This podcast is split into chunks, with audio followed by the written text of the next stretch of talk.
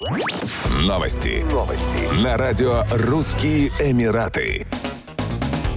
Ямало-Ненецкий автономный округ планирует развивать сотрудничество с Объединенными Арабскими Эмиратами. В частности, рассматривается возможность установления деловых контактов для обсуждения экспорта продовольственной продукции Ямала на рынок ОАЭ. Ямальские продукты могут появиться на прилавках арабских стран. В планах организации постоянно действующей торгово-ярмарочной экспозиции округа. Кроме того, весной в Эмиратах планируют провести мероприятия, посвященные неделе северной культуры. Одним из важных направлений развития внешних связей автономного округа является установление и поддержка побратимских отношений между городами Ямала и дружественными странами, уточнили в ЯНАО. Сообщается, что российский регион успешно переориентирует международную деятельность на взаимодействие со странами ближнего зарубежья, Азии, Ближнего Востока, государствами-участниками ШОС и БРИКС.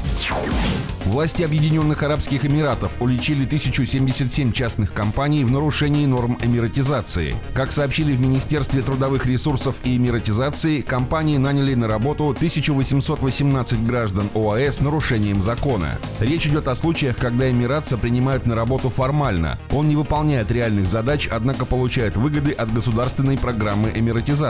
В этом случае эмиратизация признается фиктивной. С 1 января 2024 года в ОАЭ начали взимать штрафы за нарушение норм эмиратизации. Они налагаются на компании со штатом от 20 до 49 сотрудников, если они не наняли на работу хотя бы одного гражданина ОАЭ. Более крупные предприятия со штатом от 50 сотрудников должны достичь 4% уровня эмиратизации, то есть нанять как минимум двух граждан ОАЭ на квалифицированные должности. К концу 2024 года норма эмиратизации вырастет до 6%, к концу 2026 года до 10%. Предприятиям со штатом от 20 до 49 сотрудников, не выполнившим требования, грозят штрафы в размере 96 тысяч дирхамов. К 1 января 2025 года размер штрафов вырастет до 108 тысяч дирхамов. Что касается предприятий со штатом более 50 сотрудников, для них размер штрафов вырастет до 84 тысяч дирхамов в 2024 году. Штрафы будут увеличиваться каждый год, а для компаний, стремящихся уклониться от целей эмиратизации, введены строгие штрафы до 500 тысяч дирхамов. Еще больше новостей читайте на сайте RussianEmirates.com